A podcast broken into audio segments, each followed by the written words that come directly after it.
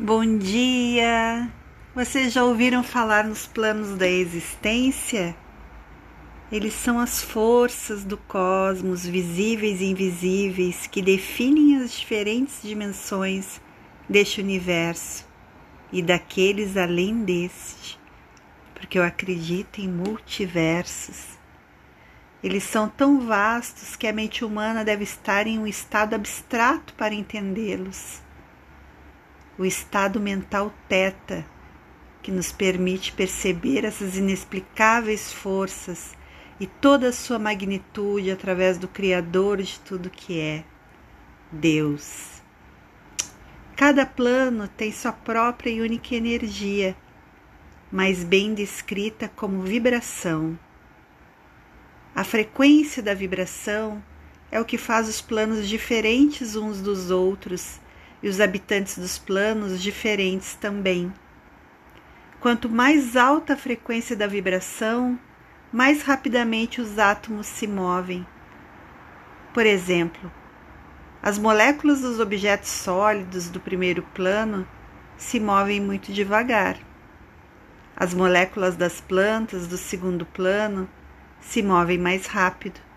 E por aí vai, através dos planos. Essas vibrações são a essência da vida em todas as suas formas. Porque quando nós falamos em frequências, nós estamos falando em informação. Nós estamos falando de que informações nós estamos sintonizando. As forças vibracionais dos planos têm igualmente vastas e minúsculas proporções que, uma vez entendidas, podem ser curvadas pelo poder do pensamento puro. Os planos da criação são divididos por finas camadas que tomam a forma de crenças que são programadas na mente subconsciente de todos os homens, mulheres e crianças deste planeta.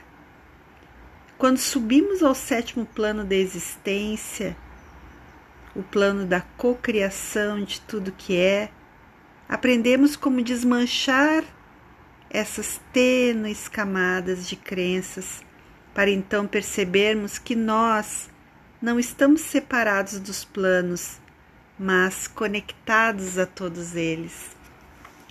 Cada plano da existência é subordinado às suas próprias condições, regras, leis e compromissos.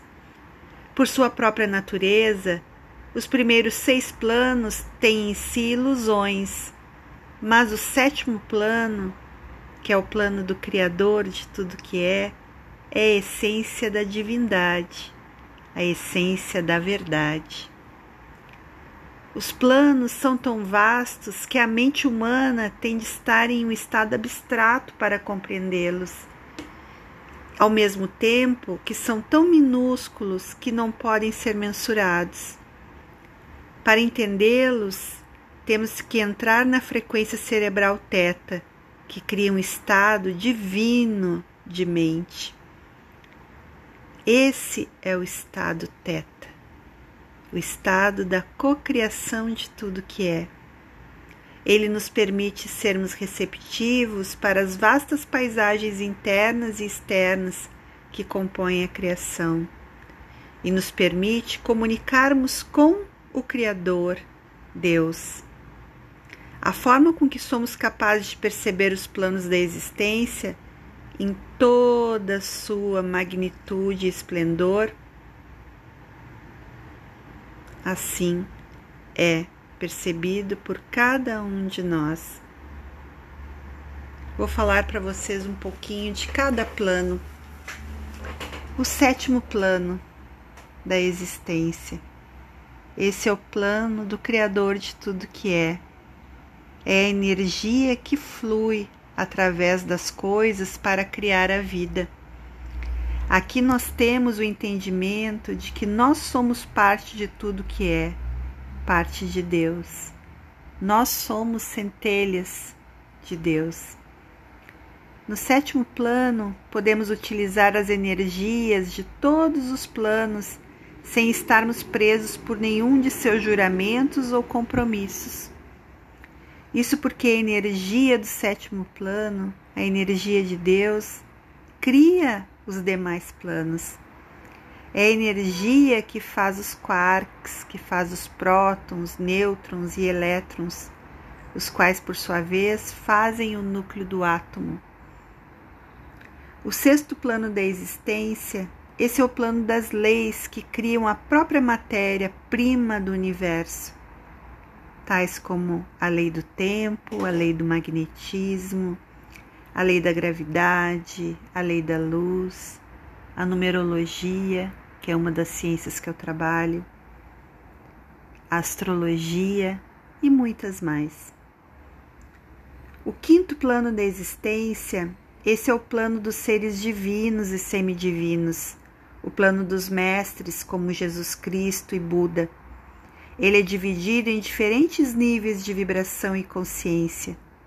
Os níveis mais baixos são definitivamente os mais duais.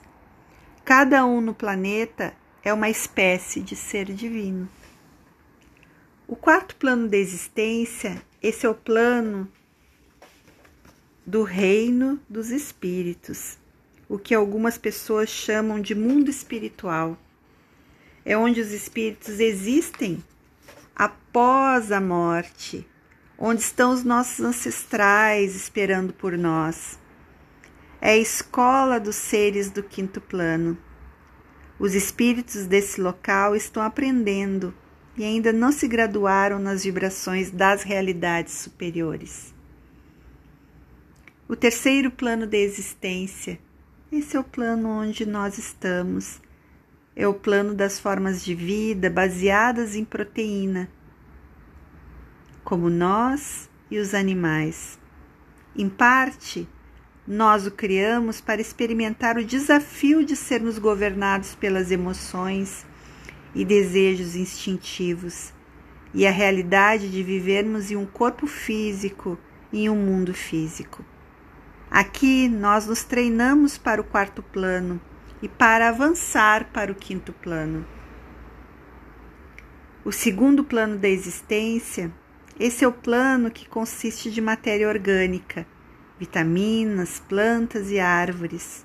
Fadas são atraídas a ele por causa das plantas e das árvores, assim como todos os demais elementais da natureza.